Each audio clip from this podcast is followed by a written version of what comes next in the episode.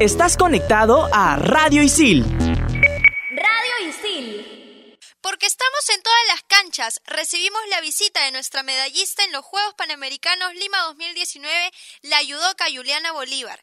El recuento de lo mejor de los Juegos para Panamericanos Lima 2019. Comenzamos en todas las canchas. Todos los deportes.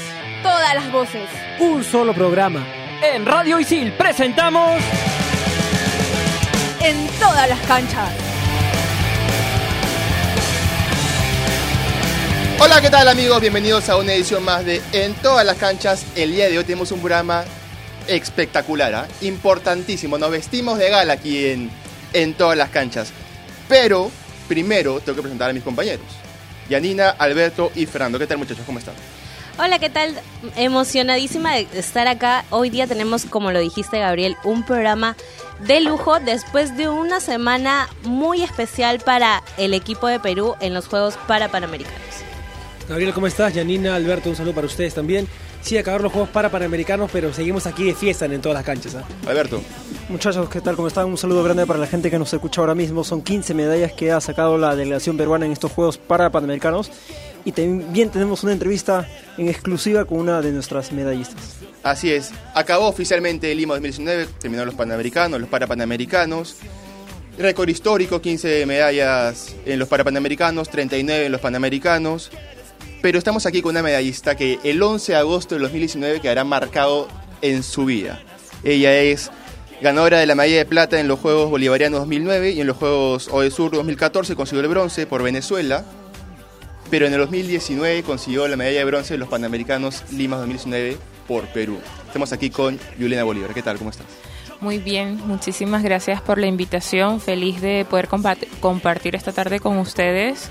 Eh, siempre cada entrevista tiene algo particular. Me siento que estoy un grupo con un grupo de patas y genial que, que podamos hablar ¿no? un poquito sobre mi experiencia. Así es, antes de, de, entrar a lo que fue tu participación y preguntarte un poco sobre, sobre los Panamericanos de Lima 2019, quería preguntarte sobre tus inicios. Desde muy, muy niña comenzaste en el judo. Sí, eh, bueno, realmente mi inicio en el judo fue inducido por mi mamá. La verdad es que ya la pobre no podía más conmigo porque era muy tremenda. Y una vecina le recomendó eh, inscribirme en el judo como para ella estar tranquila dos horas al día y así eh, tal vez un, deporte de contacto eh, pueda ayudarme, ¿no? O sea, ella, ella pensaba eso, que un deporte de contacto podía ayudarme a mejorar un poquito lo que era mi forma de ser, esa hiperactividad, controlarla. Entonces fue así. Digamos que esa esa salida que, que dices tú, en, en, entre broma y broma, de, de, tu madre para que tenga menos dos horitas libres, te, fue una decisión que terminó por cambiar tu vida. Sí, total, porque ya después, como que cuando se, eso fue durante un periodo vacacional, cuando terminaron las vacaciones, eh, ya bueno, ya hasta hoy haces judo porque tienes que estudiar ya, y yo, no, no me voy a salir. Ya me enamoré, no, no me voy a salir y al mes de estar entrenando competí, yo como desde los 10 años tengo este tamaño, una cosa así, siempre he sido bien grande. Y al mes competí en mi primer nacional infantil y gané oro. Entonces, bueno, era un buen inicio. Sí, no, no lo dejé. Juliana, y ahora en tu nueva faceta como deportista representando a Perú, ¿qué significa para ti defender a la blanquirroja, tener a la blanquirroja en tu pecho? Es un honor, principalmente es un honor muy grande porque es, me dieron, me brindaron una confianza que no es una oportunidad ni no es algo que se le da a cualquiera, es una responsabilidad que la debo llevar con, con compromiso. Y, y, nada, estoy muy, muy feliz, muy orgullosa de ser ahora representante peruana y de poder ganar medallas para el país que me abrió las puertas cuando estuve en un momento difícil. ¿Fue difícil aceptar esa decisión? Pasar no, para nada. De Venezuela, Perú? Para nada, no, para nada, para nada. Eso fue una oportunidad que yo, ¿sabes? Me lo dijeron y yo sí, o sea, ni lo pensé. A ese mismo día redacté mi carta y decidí, o sea, dije que, que sí, que iba a competir por Perú. Aparte de que esto ya más, um, muchas personas pueden pensar que es difícil porque, bueno, dejas tu país y es aquello, pero yo desde que he llegado acá me he sentido bien identificada con, con, Perú, con los peruanos, que, lo que conozco eh, son personas con valores muy bonitos, con valores ejemplares y me recuerda mucho a Venezuela. Yo, mis compañeros de la selección de Venezuela, que son mis amigos, eh, cuando venían a competir me veían y, sabes, igualito se mantenía eh, la amistad, no tenía nada que ver. Y cuando competí estaban banderas de Perú y de Venezuela en todas las gradas, entonces creo que, que es bien lindo que, que la gente pueda comprender que esto es parte de mi vida y ahora pues represento otro país que es mi nuevo país. ¿Qué tan importante es Chiquito Segarra en esta etapa de Yolanda Bolívar en el judo peruano? Ay, qué malo. no, el señor Carlos. Wow, fíjate que, que, es muchísimo, tanto él como su familia, porque me va a poner feeling. Es que siempre que me, me tocan esa tecla me da, me da mucho sentimiento. Yo cuando llegué a este país eh, pasé bastante trabajo, eh, pasé hambre y yo recuerdo que, ¿verdad? recuerdo que Carlos eh, le dolía la espalda supuestamente y era como para ayudarme económicamente. Entonces, él sin conocerme, sin saber nada de mí, nada más que yo era una atleta, una judoka de Venezuela, desde mis inicios confió en mí, eh, desde el inicio me dijo, vas a ser de mi club, ya tú vas a ver, vas a estar con el equipo peruano y él, su esposa, que es la jefa del comando técnico, y su familia en general, han sido un gran sostén y un gran soporte para mí desde que llegué. Son lo máximo. Cuéntanos un poco sobre tu llegada aquí al país, esa transición que fue dejar tu país, tu, tierra para pisar territorio peruano. Bueno, eh, la transición fue cinco días eh, viajando en autobús, yo me vine por carretera. Realmente durante el viaje no, como que no había asimilado el hecho de que estaba emigrando. Cuando llegué acá fue que me di cuenta todo lo que había dejado atrás, todo lo que me iba a tocar enfrentar. Eh, fue, eh, fue difícil, fue más difícil cuando llegué. En el viaje solo pensaba en disfrutar el paisaje. Entonces veía los árboles, veía todo, todo las montañas, por lo menos en Ecuador, en Colombia. Me estaba tan ida, o sea, estaba era viendo el paisaje. Y cuando llegué fue como que, wow, emigré, estoy en otro país, ya no voy a ver más a mi mamá, a mi papá, me, me fui. Y, fue complicado, eh, obvio, cualquier emigrante eh, lucha muchísimo, lucha y, y, sufre en esos primeros meses en principio, pero ya poco a poco te, te, vas adaptando y vas consiguiendo personas que son siendo tu familia y te sientes un poco más acogida. Ahora, eh, sabemos que viajaste en una época en la que muchos estamos en familia, que fue en diciembre, uh -huh. ¿no? Fueron, fue un viaje de cinco días en el que estuve leyendo que pasaste Navidad en Ecuador, uh -huh. en el tránsito de Ecuador hacia Lima. ¿Qué, ¿Qué, fue lo que te impulsó a ti dejar tu país en esas fechas exactamente? ¿Qué, qué, qué pasó? ¿Qué, ¿Por qué? Mira, la, la desesperación, Janina, ¿no? La desesperación, Janina.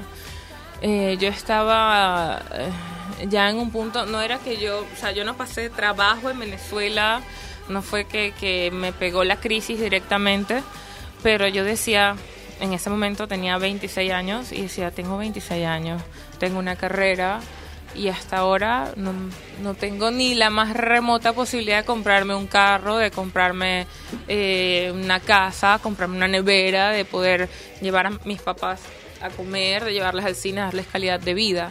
Entonces es una decisión que es ya o ya, o sea, es sí o sí.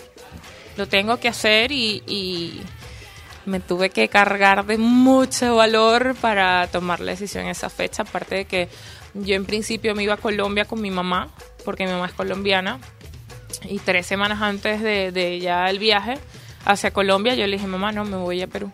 Y ella, ¿pero por qué? Yo, porque sí, ya yo creo que debo estar sola, sabes, que hacer una vida independiente y yo buscar la manera de ayudarles a ustedes en la distancia. O sea, en Colombia voy a seguir ahí eh, apoyada en ti y ya, o sea, ya yo no quiero eso, sino más bien yo darte de alguna manera eh, todo lo que tú durante estos años me, has dado, o sea, por eso fue que tomé la decisión. Realmente fue esa esa desesperación que ni siquiera pensé, o sea, ni siquiera me fijé en que era una fecha navideña, familiar, sino que yo estaba bien enfocada y determinada mi objetivo, que era de superación personal. Así es, ahora vamos a, dejar que Irene descanse un poquito, que, to- que tome un poquito de su café y vamos a escuchar porque, Fernando, tú sabes que por ahí, Alberto lo, lo viste por ahí en, en los Panamericanos porque, te cuento, él está en todos lados. ¿ah? ¿Sí? Él, él hace Su honor cara al se me nombre. hace conocida. Él, él le hace honor al nombre de todas las canchas porque para en todos lados y estuvo en los Parapanamericanos y pudo conversar con Pedro Pablo Benatea, medalla de oro en para badminton y vamos a escuchar las palabras de nuestro medallista.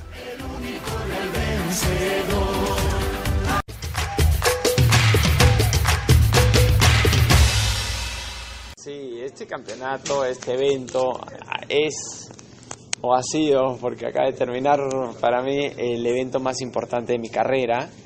Eh, yo sabía que el del día de hoy me iba a ir con una medalla de oro o sin una medalla de oro y eso en algún momento se convirtió en una presión, pero lo supe controlar, lo supe controlar yendo paso a paso, eh, viendo al público y a la hinchada como personas que me están respaldando y más bien hinchando a, hinchándole en contra al, al contrincante.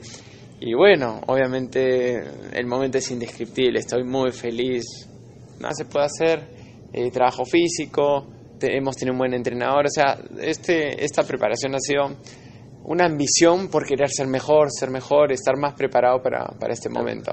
¿Y qué mensaje podrías dar tal vez a algunas personas que presentan discapacidad y que se ven imposibilitadas de poder conseguir algo y con, con tu logro se motivan? Bueno, yo creo que siempre hay limitaciones, dificultades, eh, obstáculos, pero el primer paso es afrontarlo, es atreverse, ver cuál es el primer obstáculo y enfrentarlo.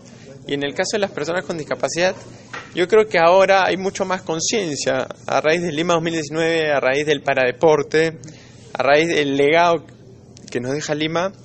eh, yo creo que vamos a tener más oportunidades. Las personas con discapacidad van a ser vistas como mejor, mejor, porque saben que dentro de cada persona con discapacidad hay un posible atleta, hay un posible, una posible persona que represente al Perú, que se esfuerce, que salga adelante a pesar de su, de su impedimento, ¿no?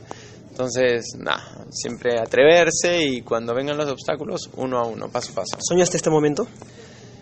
Desde hace mucho tiempo y yo creo que una de las claves para poder alcanzarlo fue no, no dejarme eh, poder correrme la ola y no que la ola me revuelque a mí, ¿no? Y eso se traduce en siempre haber ido paso a paso, punto a punto, golpe a golpe y no pensar en el final, en el final antes de tiempo.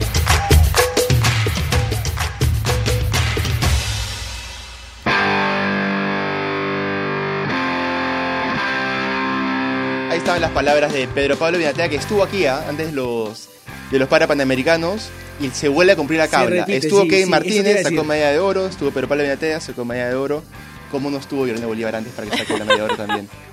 Pero Eh, para lo que viene, pues para lo que viene. para lo que Claro. viene, ¿tienes competencia en septiembre? ¿Competencia en septiembre, fin Tengo año? competencia en octubre. En octubre, Octubre. o sea, ya las competencias de aquí en adelante son para acumular puntos para clasificar a Tokio 2020. Llevando el back number de Perú. O sea que si tienes buen desempeño, que yo lo sé, pero sacas medallas de oro y estás en Tokio, te acordarás de, de esta humilde cabina en todas las canchas Por que, supuesto. que fue la cábala Por supuesto, a Tokio. por supuesto. Y, y precisamente, ¿cómo es el proceso de clasificación a Tokio? ¿Suman puntos eh, o a través de campeonatos? ¿Cómo es el Sí, tema? se suman puntos a, tra- a través de campeonatos. Eh, La clasificación empezó el año, a ver, tenemos 19, 17, 17, en mayo del 2017. Eh, ya la estoy comenzando un poquito tarde. Eh, porque es hasta mayo del próximo año, el 2020. Entonces, de aquí en adelante, tengo que aprovechar todos los campeonatos para hacer la mayor cantidad de puntos y poder clasificar. No es nada fácil porque, obvio, mis compañeros ya tienen todo el ciclo eh, haciendo ranking mundial. Pero bueno, no importa. Para eso estamos, ¿no? Para hacer lo difícil posible. Hablando, hablando de procesos, ¿cómo fue todo el proceso de, nacionalización acá en Perú? ¿Cómo fue eh, pedir tu nacionalización para competir por la blanquirroja? Ay, bueno, Esto fue, esto comenzó en el mes de enero. Eh, se, em, eh, se- se hizo una solicitud al IPD eh, para que firmara una, un documento donde prácticamente hablaba el hecho de que yo era atleta de alto rendimiento, que entrenaba. Bueno, un documento que era necesario para la nacionalización. Aún no existía la ley que fue, pro- que fue promovida por la señora Leila Chihuahua.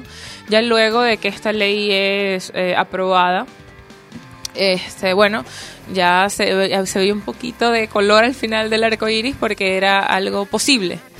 Entonces, se- nuevamente se hizo la solicitud al IPD. En el IPD sí fue un poco engorroso el tema de la firma porque tardó tiempo y de hecho yo tuve que hacer un video eh, solicitando al presidente de- del IPD que, firmara porque, o sea, faltaban días para que cerrara la lista corta, o sea, la lista oficial de, de los Juegos Panamericanos. De hecho, esta, la lista cuando se publica no sale mi nombre, porque no estaba. Entonces, luego de ese video que, que yo realicé, apoyada por mi federación, eh, fue firmado el documento, de ahí pasó al Ministerio de Educación, la ministra de Educación, la señora Flor, Pablo, o sea, en menos de 24 horas hizo lo necesario para que ese documento, o sea, para que se agilizara el proceso. Ya de ahí pasó a, a presidencia, o sea, la firma el presidente. Y, fue, o sea, ese trayecto entre, entre Ministerio de Educación, Presidencia del Congreso, fue más rápido. Lo que tardó más, fue un poquito más engorroso, fue en, el IPD. Y nada, ya de ahí las personas de migración me ayudaron muchísimo. Eh, RENIEC también. Eh, o sea, fue como que me dieron mi título de, de mm, naturalización. Eh, y ya, de ahí hice, saqué mi DNI, saqué mi pasaporte y me pudieron inscribir en la lista corta. Pero te lo juro que fueron días de bastante tensión porque estaba a punto de cerrarse. O sea, si se cerraba el tiempo, se acababa el tiempo para la lista corta, yo quedaba fuera. Eso te voy a preguntar, más o menos, ¿en qué fecha fue que tú confirmaste que ibas a estar en los Juegos Panamericanos? Cuando me nacionalizaron, cuando me dieron el título. Ahí me dieron el DNI porque necesitaba el DNI obligatoriamente el 19 de junio. Para el 19, el 10, el tre- 14, por allí, eh, ya había entrado en la lista corta. ¿Y cuál era la fecha límite para presentar eso? Ay, no, no le recuerdo ahorita, pero era mm, como decirte el 15, el 16, o sea, faltaba nada. Estuve ahí en Tilín Tilán, como dicen en Venezuela, porque de verdad, o sea, est- estuve casi, casi de no cumplir mi sueño y de que todo el esfuerzo que habíamos hecho todos haya sido en vano. En serio que fueron momentos bastante tensos. Cuando recibí, cuando me llama la Sensei María, mi entrenadora, eh, me dice, ven a la federación. Y yo, ay, Dios mío. No, ya, yo dije, ya fue, ya. Ya no, no, me va a decir que no, que no, no me dieron el, la nacionalidad y, y ya no, no voy a estar. Me llamó en la noche, 8 de la noche, que ella, ella nunca está a esa hora en la videna. Me dice, ven a la oficina, por favor. Y yo, ay, ya, hasta aquí fue. Y me dice, mira este mensaje. Y me muestra que ya había sido firmado el proceso de, de nacionalización. Y ahí Goya, que es un director deportivo, María, Patricia, Ávila, que también trabaja en la federación, y yo, o sea, llorando de la emoción, fue un respiro. En serio. Un respiro vamos a tener también nosotros porque... quiero, antes quiero preguntarte una cosita. ¿Sabes algo de volei? ¿Te gusta el volei? ¿Sí? Porque Sí. tengo una sección que a mí... A Gabriel le encanta. Me encanta. Se llama Como Jugando. A ver, Y como jugando vamos a aprender un poquito del volei gracias a Kiara Montes.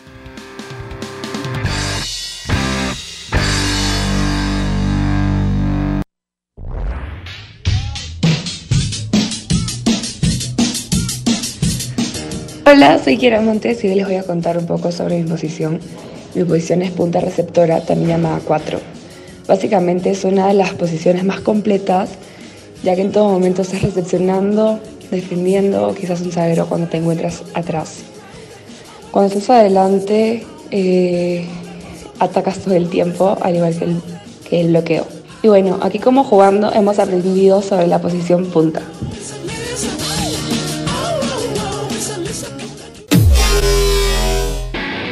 En Radio Isil también puedes escuchar Fusión Alterna. No te quedes y sé parte de lo más trendy del mundo de la música. Conciertos, festivales y toda la movida de la escena local e internacional. Fusión Alterna. Búscanos en Spotify como Radio Isil.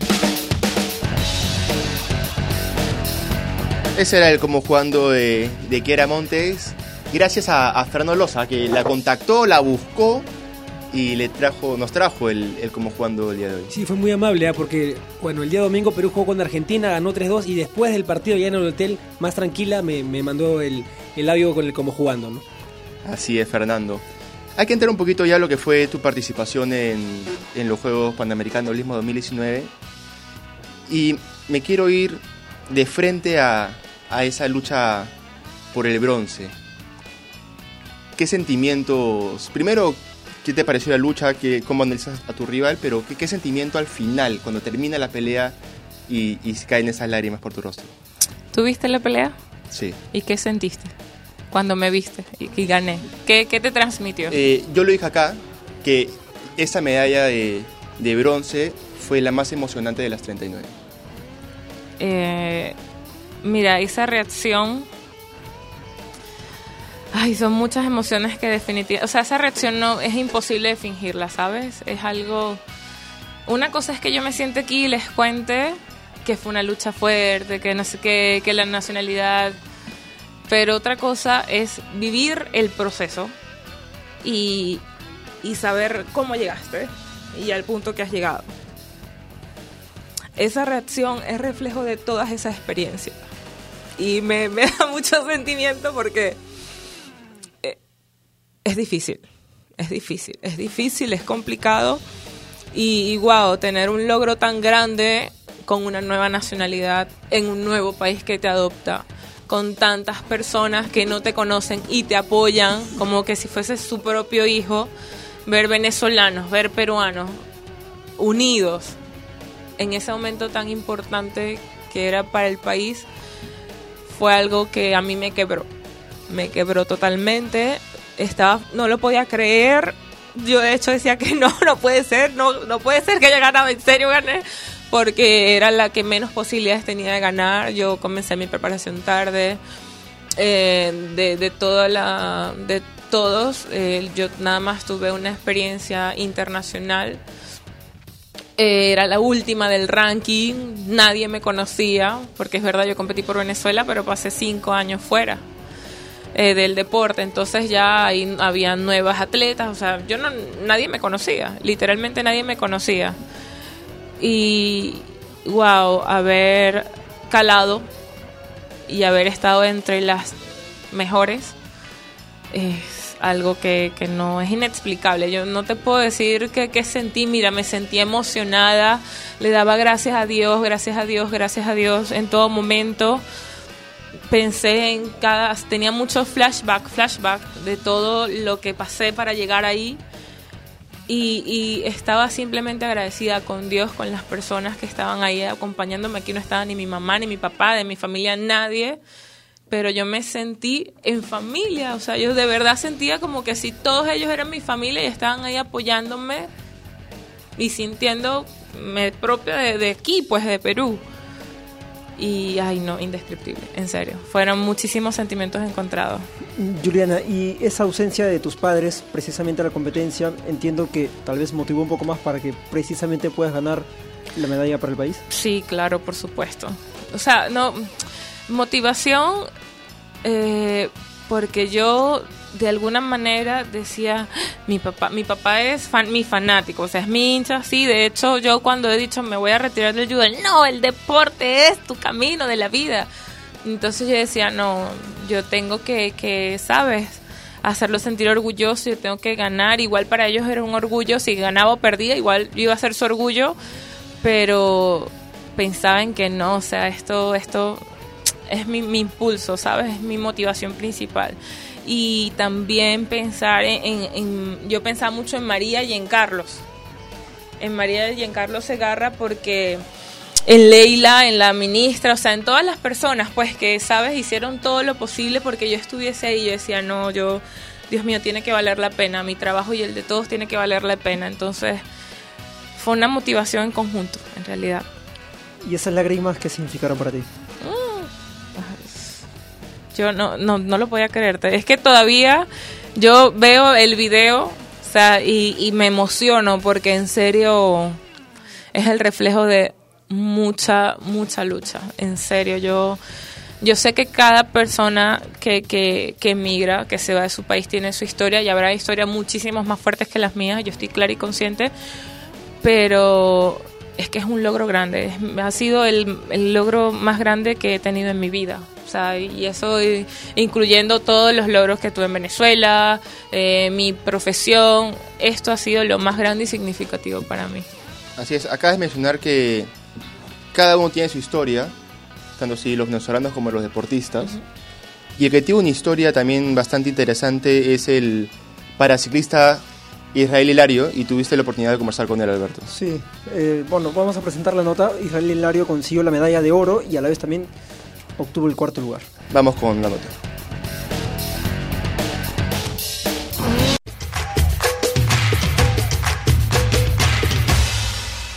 Bueno, mira, en, ge- en general ya la sociedad tiene alguna discapacidad. Ya es por, por edad, por enfermedad, que no la vemos. No solo discapacitado es el que tiene una pierna, el que anda en silla de ruedas o en muleta, no lo es. Entonces, en general ya lo es.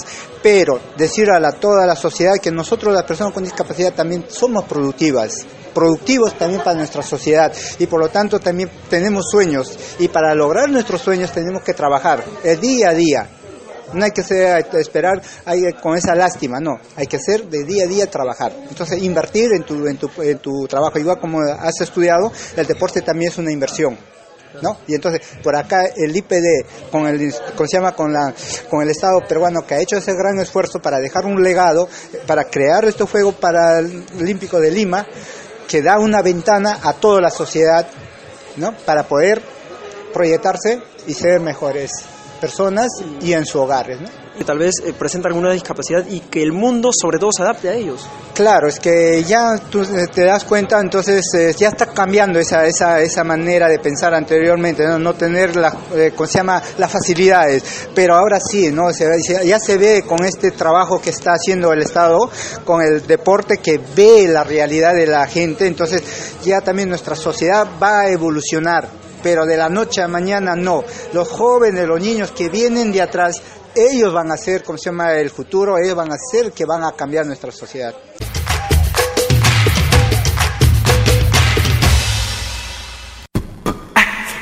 Estás conectado a Radio Isil.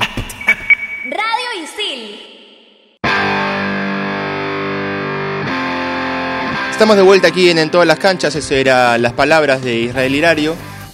Y quiero quedarme un ratito, un ratito nomás, en los Parapanamericanos, porque tú has hecho historia en el judo, en el judo peruano, eh, que también su historia fue Fred Villalobos, que fue, ha, ha marcado un punto de quiebre en lo que es el, el parayudo. Tú lo conoces, estuviste con él, me dices. Sí, es mi amigo. ¿Has podido conversar con él después de, de Claro. la medalla? Yo estuve como voluntaria en los Parapam y era su bandejera. Cuando él compitió, o sea, en el judo llevas las bandejas con las cosas del atleta. Yo era su bandejera. Y fue muy lindo porque él gana y él no sabía que había ganado bronce. Y yo, y su entrenador y yo le decimos, ganaste, ganaste bronce. Y él, gané. Y él, hay una foto donde su entrenador lo está abrazando y él está encima agarrándome, abrazándome a mí. Y es un orgullo para mí ser su amiga porque sé la historia de Fred. Fred es abogado, o sea, es profesional. Es una persona que tiene una calidad humana increíble. Yo lo adoro. Eh, era de los que iba, estaba sentado en el tatami desde temprano esperando a su entrenador para, para pues hacer pesas, judo, siempre dispuesto a mejorar. Y es un logro para nosotros como judo peruano, para federación, porque esto es romper barreras, ¿sabes? Yo creo que el- los parapanamericanos han sido la demostración de que las limitaciones que tenemos nosotros definitivamente están en la mente. O sea, todos, todos podemos lograr lo que nos propongamos, aun, aunque no tengas una pierna, aunque no tengas un brazo, aunque no puedas ver. Realmente debemos estar, fijarnos más en, en lo positivo, enfocarnos más en lo positivo y luchar por nuestros sueños, porque lo podemos lograr. Bien, se acabó lo que es Lima 2019, se acabaron los Juegos Panamericanos, pero para ti no se acaban los entrenamientos y para ti todavía siguen competencias. ¿Qué es lo que se viene ahora para Juliana Bolívar? Eh, bueno, lo de la clasificación, los puntos para la clasificación a Tokio 2020. Este año tenemos Brasilia en octubre y en el mes de noviembre me parece que Abu Dhabi y otro campeonato que aún no está definido porque no sabemos si vamos a Australia o a Osaka me parece. Realmente la planificación de Juliana Bolívar está completamente en manos de la federación. A los campeonatos que ellos me, me envíen yo voy a ir con toda la garra y todas las ganas de, de ganar combates, hacer los puntos. Y, nada, ojalá pueda asistir a todos los eventos. En enero hay eventos importantes también, pero no sé si sea posible que asista porque aún en ese momento no, no llega el, tramo, o sea, el, presupuesto a la federación, sino que llega a finales de febrero. Entonces, bueno, es un poquito más complicado, pero nada, hay que seguir luchándola y hasta el final, ¿no? A ver si se logra la clasificación. Estoy seguro que lograrás esa clasificación a, Amén. a Tokio 2020. Pero te tengo una mala noticia, Julián. Se acabó vamos. el tiempo. No hay mal. tiempo para más, pero espero realmente que tus competencias de aquí en adelante sean, sean muy buenas, que clasifiques a Tokio y cuando ganes la medalla en Tokio, estés aquí en todas las canchas dándonos una entrevista post Juegos Olímpicos. ¿No alcanza ni para una pregunta pequeñita? Chiquita, dale. ¿Qué significa ahora Perú para ti? Perú para mí es amor. Siempre me preguntan eso. ¿Es Perú, amor, de- definitivamente. Amor y familia. Eso es Perú para mí. Qué bonito. Qué bonito. Muy bonito. ¿Cómo te sentido? ¿Has sentido cómodo aquí hoy día? Sí, ¿Está bien? total. De un compromiso nacional de que vengo después de los Juegos Olímpicos. Listo, muchas gracias Juliana, muchas gracias Juliana, perdón, Fernando, Alberto, Yanina. Nos reencontramos la próxima semana aquí en, en todas las canchas.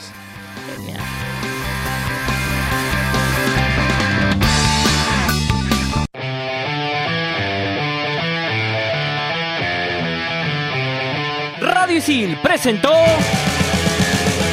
En todas las canchas.